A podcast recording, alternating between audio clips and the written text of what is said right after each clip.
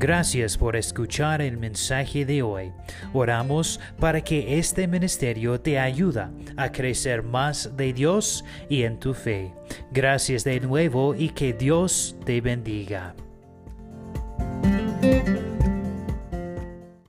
Amén. Por favor, tomen su Biblia, Biblia a Deuteronomio, capítulo 32.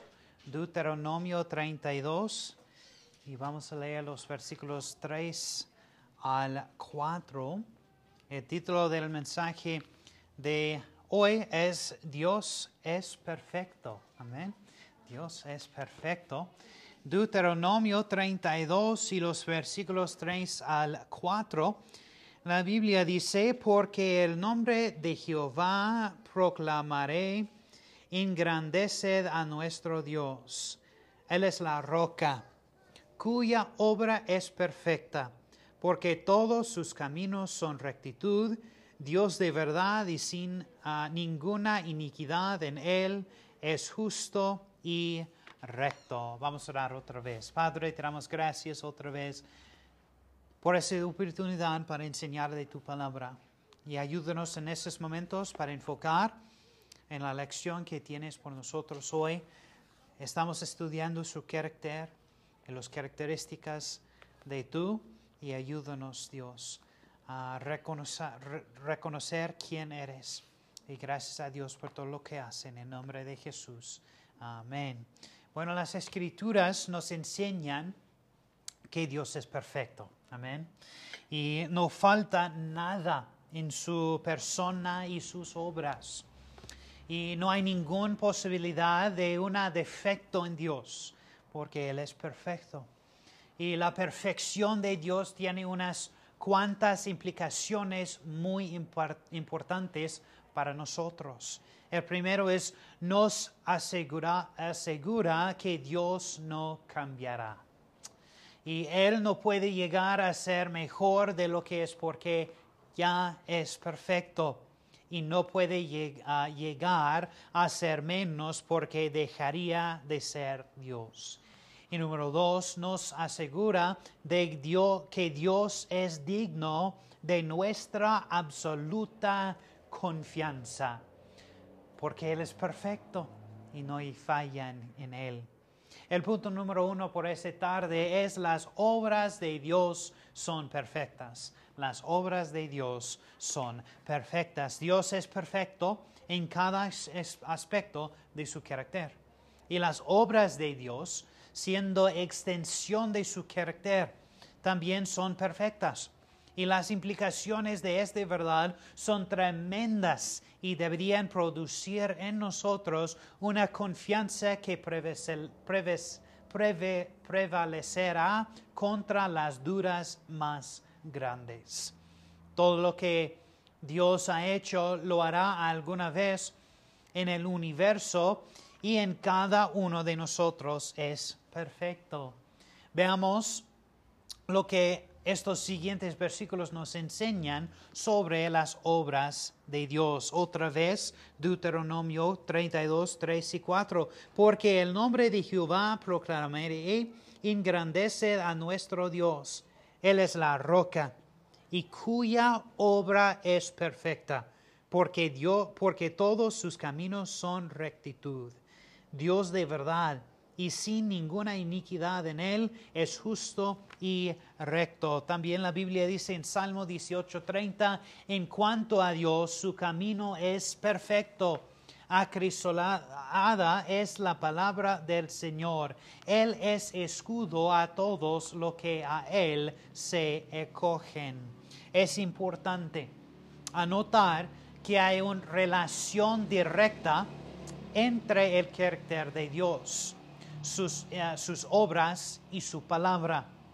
Puesto que el carácter de Dios es perfecto, sus caminos y su palabra también son perfectos. Eclesiastes 3:14 dice, sé que todo lo que Dios hace será perpetuo. No hay nada que añadirle y no hay nada que quitarle. Dios ha obrado así para que delante de él teman los hombres.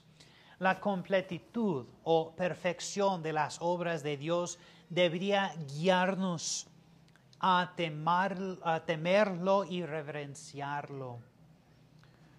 También Dios no solamente obra en su creación, sino también en su pueblo. Cada cristiano es una obra de Dios. Notan lo que estos versículos nos enseñan sobre de esta verdad. Tomen su Biblia Efesios capítulo 2, versículo 10.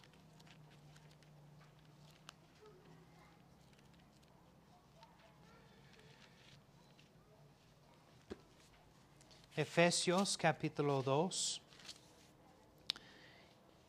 y versículo 10 dice, porque somos hechura suya, creados en Cristo Jesús para buenas obras, las cuales Dios preparó de antemano para que anduviésemos en ellas.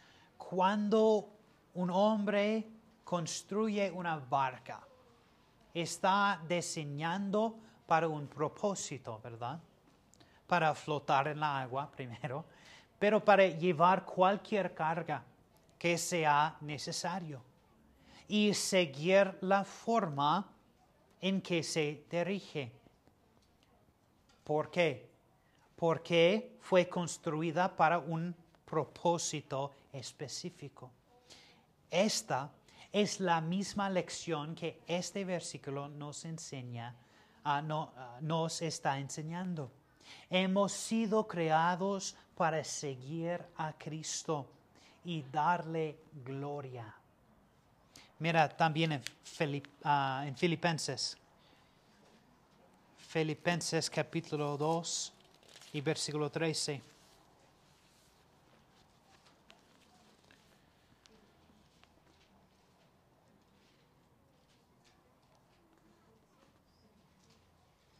Filipenses capítulo 2, versículo 13 dice, porque Dios es el que en vosotros produce así el querer como el hacer por su buena voluntad.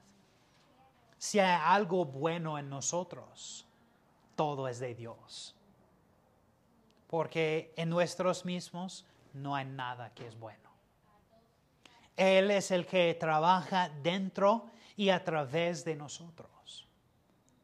Pero ¿alguna vez has preguntado por qué hace eso? La respuesta está aquí en este versículo. Somos salvados para hacer buenas obras que, ah, que honran y glorifican al Padre que cambio le trae placer. Mira otra vez porque Dios es el que en vosotros produce así que querer como el hacer por su buena voluntad. ¿La buena voluntad de quién? De Dios. Mira también en Filipenses capítulo 1, versículo 6. Filipenses 1, 6 dice, estando persuadido de esto, que el que comenzó en vosotros la buena obra, la perfeccionará hasta el día de Jesucristo. ¿Ves lo que es increíble sobre este versículo? Está en el tenso futuro. ¿Sabes lo que significa? Significa que no tenemos que ser perfectos aquí en esta tierra. Significa que vamos a estropear, pero Dios que comenzó una buena obra en nosotros, completará esa buena obra en nosotros a través de Cristo Jesús. Nos está moldeando diariamente para ser más como su Hijo. Miro otra vez, estando presudido de esto, que el que comenzó en vosotros la buena obra, la perfeccionará hasta el día de Jesucristo. También añadiría eso la razón por lo que puede hacer todo esto en nosotros es porque Él es perfecto. Si no fuera perfecto, no sería capaz de este bulto ah, de, ah, de arquilla sucia. Lo convertiría en un recipiente digno de servicio. Pero también notan eso que Dios, el Dios de toda la creación, está obrando en la vida de cada cristiano. Su obra es perfecta y será cumplida sin fallar. Esta verdad va más allá de lo que la mente humana puede comprender. El Dios perfecto está haciendo una obra perfecta en nosotros para hacernos perfectos. La Biblia dice en Salmo 92.4, porque tú, oh Señor, me has alegrado con tus obras. Cantaré con gozo ante las obras de tus manos. Y Salmo 107.22, ofrezcan también sacrificios de acción de gracias y hablan de sus obras con cantos de jubilio. Mira al, ah, perdón, al Filipenses capítulo 2 y los versículos 12 y 13. Filipenses 2, 12 y 13 dice, Por tanto, amados míos, como siempre habéis obedecido, no como en mi presencia solamente, sino mucho más allá en, mis, en mi ausencia Ah, ocupaos en vuestra salvación con temor y temblor, porque Dios es el que vosotros produce así el querer como el hacer por, la, por su buena voluntad.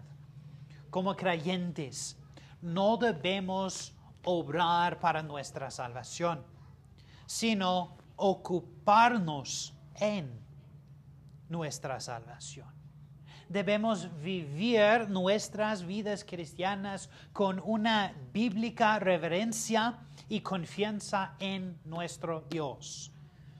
La palabra temblor en estos versículos posiblemente denota tanto, uno, la sinceridad de la vida cristiana, como dos, la necesidad de ah, humildad que nos conduce a no confiar en nuestras propias fuerzas y sabiduría y vivir en dependencia de Dios. El Charles Spurgeon dijo, he oído decir que el buen escultor, cuando, se, cuando ve un bloque adecuado de mármol, cree firmemente que hay una estatua ocultado dentro de ella su negocio es quitar el material superfluo y así revelar la cosa de belleza que será una alegría para siempre. Creed, son el bloque de mármol. Lo has estado sido cantados por la gracia divina y separados para el servicio del Maestro.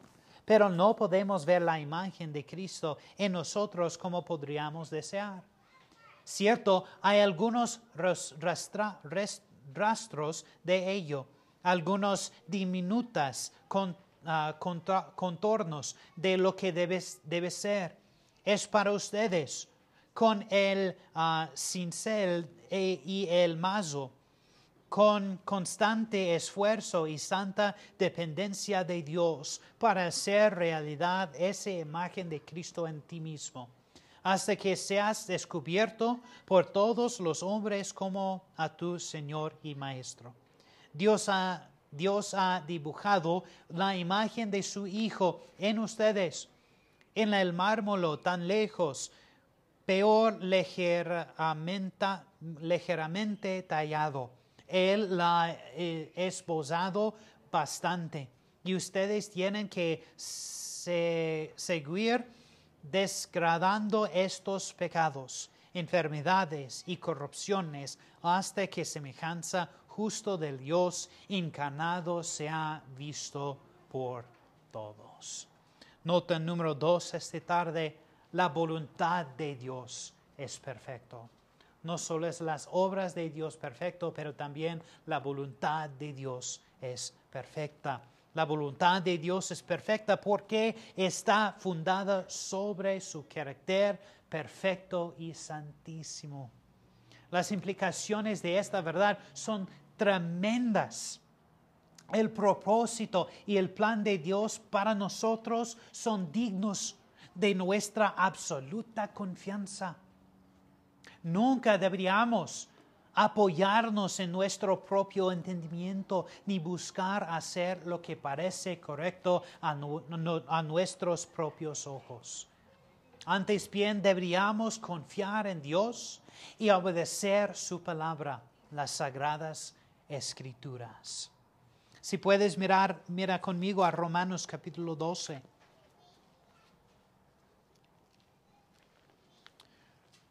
Romanos capítulo 12 y versículo 2.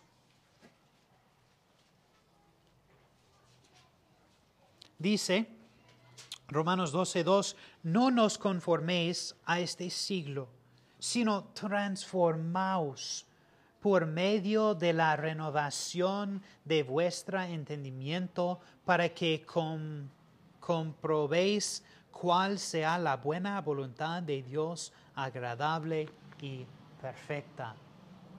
Quiero que notar unas palabras en este versículo y si tienes un bolígrafo, quizás quieres subrayar estas palabras. El primero es esto, buen, la palabra buen. Esta palabra traduce el vocabulario griego agathos y se refiere a lo que es bueno, provechoso o recto. También notan la palabra agradable agradable. Ese traduce del, griego auerestos y se refiere a lo que es agradable, aprobado o aceptable. Y también notan la palabra perfecta. Es del griego teleios y se refiere a lo que está completo y no le falta nada. Como la descripción de la voluntad de Dios en Romanos 12, 2 debería motivarnos a vivir una vida de obediencia de su voluntad. Quizás debería motivarnos a buscarlo más y estudiar su palabra más para que no le hagamos su voluntad perfecta para nuestras vidas, para que podamos traerle tanto honor y gloria como sea posible aquí en esa tierra. Veamos algunas escrituras juntos y veamos qué visión, ah, qué visión nos da la palabra de Dios, somos responder adecuadamente a la buena, aceptable y agradable voluntad de Dios. Mira conmigo en Mateo capítulo 6.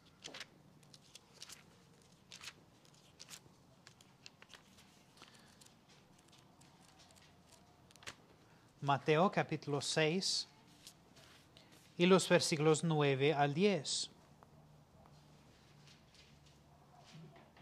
Mateo 6, 9 al 10 dice, Vosotros pues oraréis así, Padre nuestro que estás en, ah, nuestro que estás en los cielos, santificado sea tu nombre. Vengan tu reino, hágase tu voluntad como en el cielo, así también en la tierra. La oración siempre debe ser nuestra respuesta número uno a la voluntad de Dios. No solo la oración, sino la oración específicamente para que se haga su voluntad. Ahora que sabemos cómo debemos responder a la voluntad de Dios, la pregunta es, ¿cómo debemos hacer la voluntad de Dios? ¿Cómo debemos hacer la voluntad de Dios? Mira Salmo capítulo 40.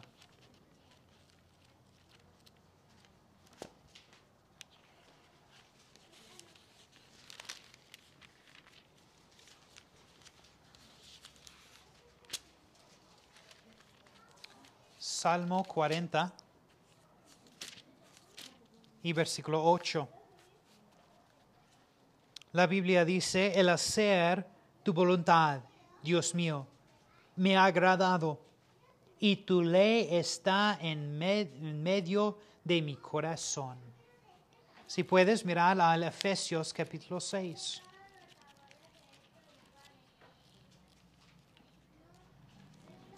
Efesios capítulo 6 y versículo 6.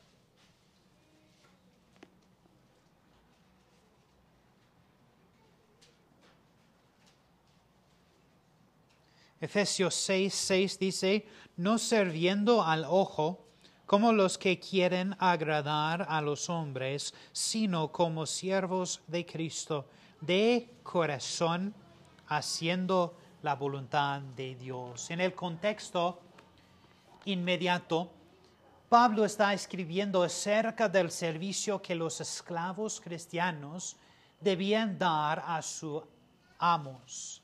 Sin embargo, tales verdades tienen que aplicar aplicación más amplia a cara aérea de la vida del creyente. No debemos servir a Dios por obligación y con el mismo espíritu que mi hija limpia su cuarto. Pero más bien deberíamos servir a Dios desde el corazón, con alegría y felicidad para servir al Dios vivo. Cristo es nuestro último ejemplo, ¿verdad? Y noten su respuesta y acción ante la voluntad de Dios, el Padre, y cómo debemos imitarlo. Mira al Juan, capítulo 4.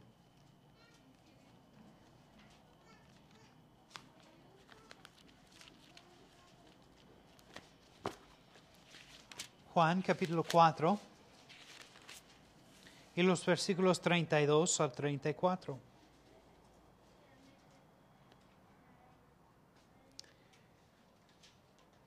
Juan 4, 32 al 34 y les dijo, yo tengo una comida que comer que vosotros no sabéis. Entonces los discípulos decían unos a otros, ¿le habrá traído a alguien de comer? Jesús les dijo, mi comida es que haga la voluntad del que me envió y que acabe su obra. Mira al capítulo 5 y versículo 30. Juan 5, 30 dice, no puedo yo hacer nada por mí mismo, sin un oído. Así juzgo y mi juicio es justo, porque no busco mi voluntad, sino la voluntad del que me envió al la del Padre. Cristo siempre estaba dispuesto a seguir la dirección del Padre hasta la muerte. ¿Y tú? una de las verdades más importantes en el cristianismo es que la voluntad de Dios es revelada ante todo por medio de la palabra de Dios. Como sucede con la voluntad de Dios, la palabra de Dios es perfecta, porque Dios es su autor y perseverador. La Biblia dice en Salmo, capítulo 19, y versículo 7. Salmo 17, ah, perdón, 19, 7. La ley de Jehová es perfecta, que convierte el alma. El testimonio de Jehová es fiel, que hace sabio la sencillo. La palabra perfecta traduce ah, de griego tamim, eh, perdón, de hebreo ah, tamim, el cual denota lo que es perfecto, completo, sano y sin tacha. La palabra fiel traduce del vocabulario hebreo amán, el cual denota lo que está confirmando, es confiable y ah, fidedigno. También la Biblia dice en Salmo 12, versículo 6, las palabras de Jehová son palabras limpias, como plata refinada en honro de tierra purificada siete veces. Las escrituras son absolutamente confiables como, para, ah, como medio para conocer la voluntad de Dios.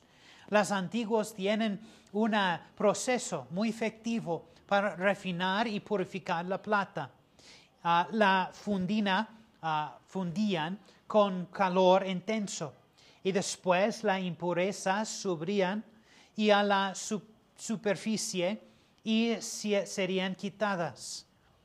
Decir que la palabra de Dios es como plata refinada siete veces comunica su absoluta pureza, por extensión y su confiabilidad. La Biblia dice en 2 de Timoteo, capítulo 3,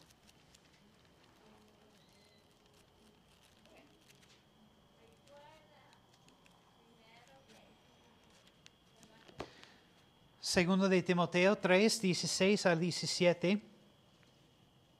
Dice, toda la escritura es inspirada por Dios y útil para enseñar, para redarguir, para corregir, para instruir en justicia, a fin de que el hombre de Dios sea perfecto, o la mujer, internamente preparado para toda buena obra.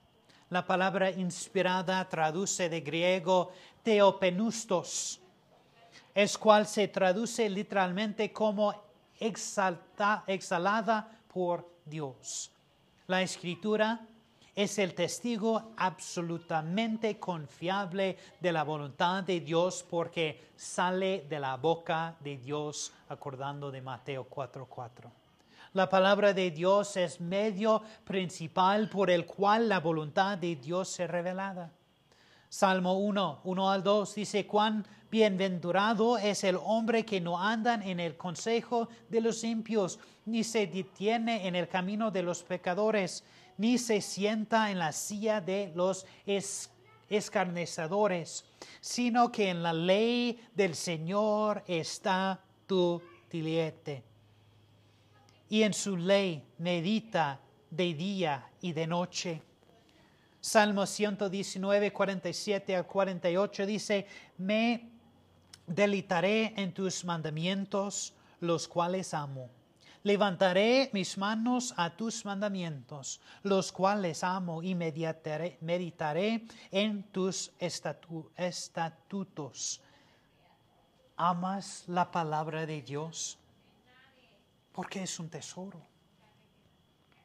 Salmo 119, 127 al 128 dice, Por tanto amo tus mandamientos más que el oro, sí, más que el oro fino. Por tanto, estimo rectos todos tus preceptos acerca de todas las cosas, y aborrezco todo camino de mentira. Ezra 7, 10. Dice, porque Esdras había decidido su corazón y estudiar la ley del Señor y a practicarla y a enseñar sus estatutos y ordenanzas en Israel. ¿Estudias la Biblia?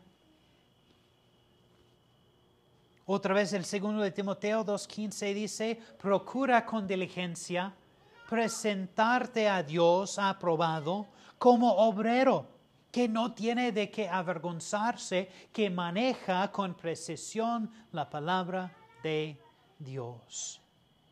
Y Lucas, por último, versículo Lucas 9:23 dice, y a todos les decía, si alguien quiere seguirme, nieguense a sí mismo.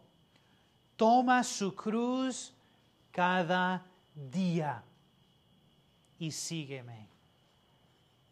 Tenemos un Dios increíble. Él es perfecto en cada aspecto. Su trabajo es perfecto. Su voluntad es perfecto. Y Él tiene un plan para cada uno de sus hijos. Pero la pregunta es eso. ¿Vas a seguirlo? ¿Vas a seguirlo? Vamos a orar. Padre, te damos gracias por ese día. Gracias a Dios por tu amor por nosotros. Dios, eres perfecto. Su obra en, nosotros, a través de nosotros, es perfecto. Gracias a Dios por su voluntad, por su palabra, porque es perfecto. Y su palabra puede guiarnos en cada aspecto de nuestras vidas. Padre, ayúdanos a no olvidar esta verdad, que eres perfecto y siempre está con nosotros. Gracias a Dios por tu amor por nosotros. En el nombre de Jesús. Amén.